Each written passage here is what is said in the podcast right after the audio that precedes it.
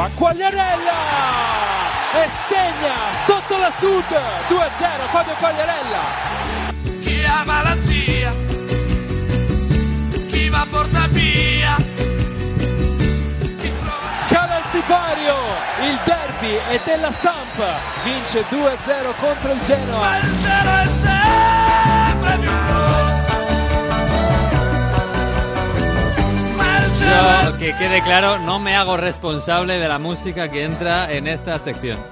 Mario, ¿qué es esto? Rino, Rino Gaetano, un clásico del fútbol italiano, bueno, el fútbol, de la música italiana, y en este caso del fútbol porque es la canción que suena cuando la Sampdoria acaba sus partidos en casa. Ah, Y como la Sampdoria era local y además se ha llevado el derby de la lanterna, el derby de Génova, pues había que celebrar así, ¿no? Esta racha positiva que tiene la Sampdoria en los derbis, con seis partidos seguidos, o empatando ganando, vamos, sin perder. Con Mm. cuatro victorias y dos empates de la mano de Gianpaolo, y con un Quagliarella, Caspo Canoniere, 22 goles en solitario, 36 años, que sigue anotando, sigue siendo decisivo en un partido donde, bueno, las coreografías y donde el tifo es absolutamente muy, muy, muy caliente. Me quedo con la coreografía que hacía la curva sud de la Sampdoria, porque chilega un filo, porque nos une un fino, que un, un hilo, que hace referencia a una canción muy bonita que hicieron para festejar el Scudetto que ganaron en el 91 y bueno, es una se llama Una letra de Ámsterdam, una, una carta desde Ámsterdam y Mm. es una canción de amor, no a una chica, en este caso a la Sampdoria que sonríe en este derbi de la lanterna. ay, voy, voy a escuchar, a verla. Ahora me va gustando más esta canción.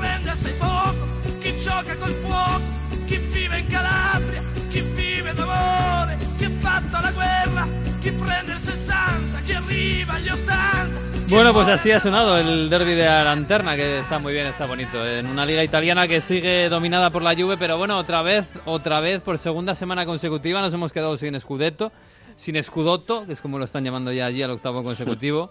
Eh, es un poco raro, ¿no? Eh, perder contra la Spal, eh, es verdad que, claro, con, con muchos suplentes y tal, pero ha habido suspicacias por ahí, ¿no? Después del sexto gol de Moiskin en eh, Serie A, Sí. delante de, delante de Dybala, que lleva cinco, una acción muy rara que se aprovecha de un rebote después de tiro de Yao Cancelo, pero es que la Juventus eh, salió en campo, bueno, con una defensa, decían eh, por ahí que era Barzagli, que se lleva a sus chavales de excursión, ¿no? Es verdad que estaba de por ahí, pero debutó el primer jugador año 2001 en el campeonato italiano, Paolo Gozzi Igueru, que es un eh, chaval nacido en Turín, en Italia, Mm. pero que fue adoptado porque es de origen nigeriano, por eso Gozzi, que lleva el apellido italiano, y Gueru, el apellido nigeriano, donde jugaron prácticamente, bueno, pues Castanos, que es del equipo B. La Juventus es uno de los pocos equipos en Italia que tiene la Juventus sub-23, es decir, el equipo B y además el equipo primavera, que sabéis que en Italia se juega el campeonato de finales por otra parte Sí. y aprovechó eh, Allegri para prácticamente dar descanso a todo el mundo. Salió después Mabdidi, el eh, delantero inglés, Nicolussi, Cavilla, en fin, un equipo de verdad con muchos, muchos suplentes, que eso propició que la Spal, que se estaba jugando la salvación, lograse remontar. Por cierto, Floccari, el autor del eh, 2 a 1, dará la victoria final de la Spal, marcó este gol y hace 13 años marcaba su primer gol con la Juventus, contra la Juventus cuando estaba en el Messina.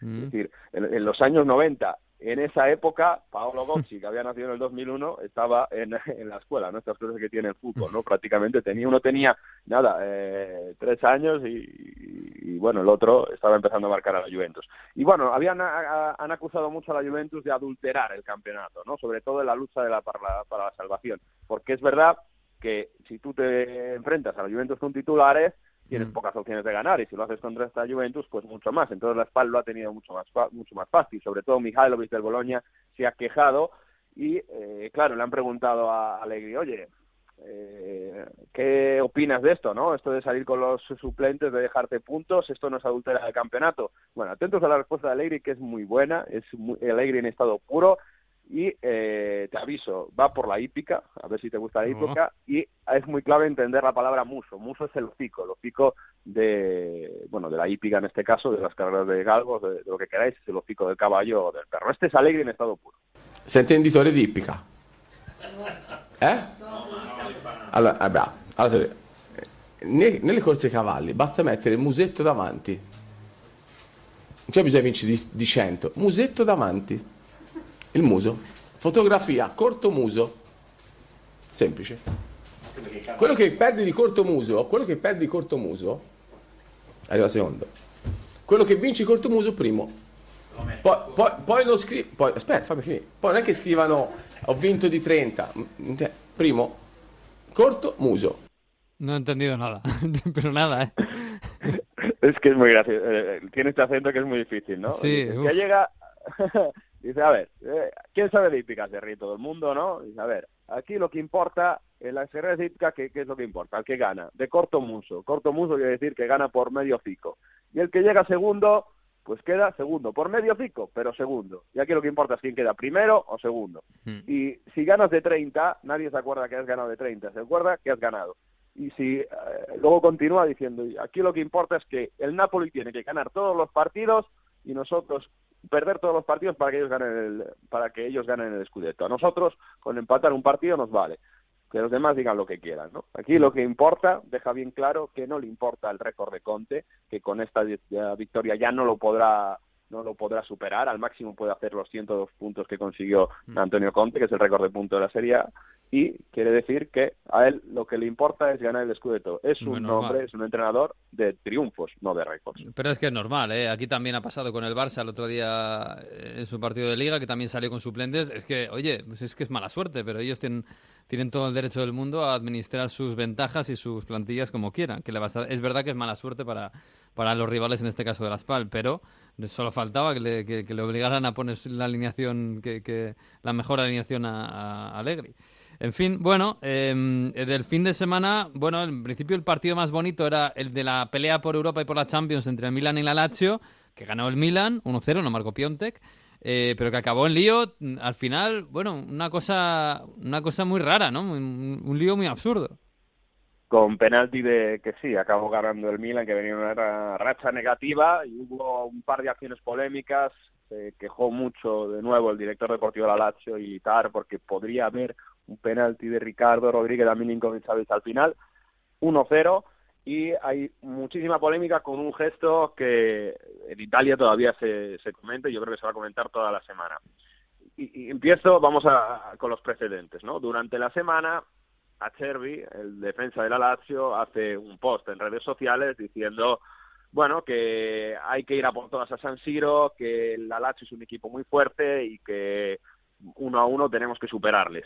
Esto viene eh, por diferentes medios de comunicación, pues ya sabéis cómo funciona, ¿no? Acerbi, dos puntos, somos más fuertes que el Milan. Eh, jugador por jugador, no hay comparación. Esto llega a Bakayoko, y a que sí, que responden por eh, el Twitter oficial suyo. Dicen, ok, Acerbi, veremos si sois más fuertes, nos vemos en el campo. ¿Qué pasa después de esto? Bueno, muchísima tensión, acaba en eh, una tensión muy fuerte, además en una medio pelea el partido, Sí. con un empujón, con Empujones que va a reclamar. sí. Sí, y y digamos que les van a separar y bueno, tiene que venir a Gattuso a poner paz, con eso digo todo. Después de esto, Acerbi da la camiseta a Bakayoko, bueno, para decir, ok, nos habéis superado con toda la polémica y tal, pero lo solucionamos, aquí está, al final del partido. ¿Qué pasa después de esto? El Milan va a celebrar la victoria con la curva. ¿Y qué hacen que si Bakayoko, con la camiseta que les había dado a Cervi, la muestran a la curva del Milan como si fuese un trofeo, como si fuese, bueno, aquí estaba Mm. el que se ha reído de nosotros, nosotros lo hemos conquistado. Esto ha sido un gesto muy, muy atacado en Italia, la camiseta, y es un símbolo, y en Italia yo creo que todavía más, ¿no? Cómo se tienen que respetar los símbolos. Mm.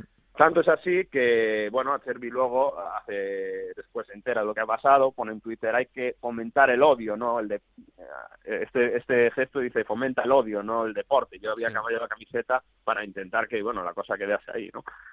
Después de esto, llega a Gatuso todo lo que ha pasado, y Gatuso pone orden una vez más. En este momento, eh, lo que dice es que hay que pedir perdón. y Gattuso habla el de- hombre de paz, sí, muy bien. y habla de desmanetar, ¿eh? que es como tocar las cosas con las redes sociales, pide ayuda un poco. Está muy gracioso también en ese sentido porque sabes que Gattuso y las redes sociales y el Sí. tema de los móviles no, no lo siguen mucho. Esto es Gattuso después de Milán Lazio. penso che la prima cosa che bisogna, bisogna fare è chiedere, è chiedere scusa perché queste cose non si fanno e penso e vi dico quello che, che penso veramente, che questa è una storia che comincia una settimana fa, si smanetta troppo e penso che un professionista deve smanettare il meno possibile. Smanettare vuol dire avere eh, account, eh, aiutatemi un po' perché non sono bravo su queste robe qua, social network, queste robe qua. Mm, o sea que los jugadores no deben andar tanto en las redes, ¿no?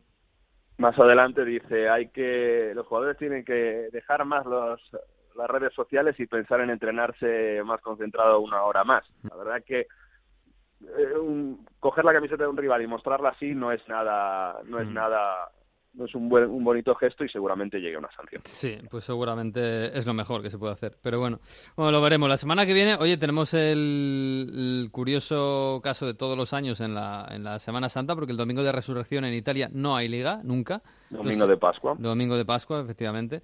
Eh, mm, tenemos todo el sábado, eh, tenemos un Inter-Roma mm, bonito. Por cierto, el Inter no volvió, no, otra vez no ganó, otra vez no, no mojó Icardi, eh, pero porque le dejó el, el penalti tirárselo a Perisic, que hizo el gol.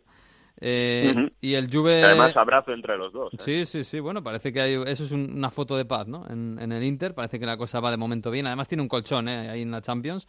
Y tenemos un Juve Fiore, en principio, para el campeonato de la Juve contra la Fiore. Mira que en, en Florencia odian a la Juve. Y además con la Fiore que acaba de, de estrenar a Montella, ¿no? Como entrenador.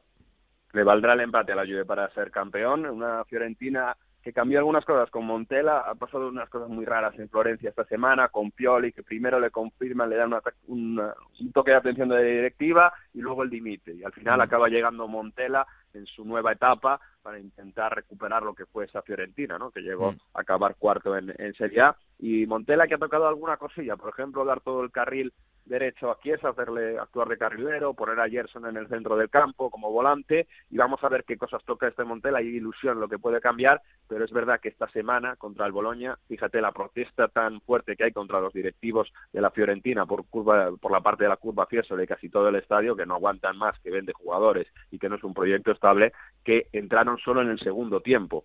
Hubo en la primera parte en Fiorentina Boloña prácticamente un desierto, un clima un poco raro el que tendrá que levantarse Montella y encima tendrá que sufrir la fiesta Scudetto probablemente este próximo sábado. Pues sí, tiene toda la pinta, toda la pinta. Bueno, bonito sábado santo en Italia, ¿eh? como siempre. Un abrazo, Mario.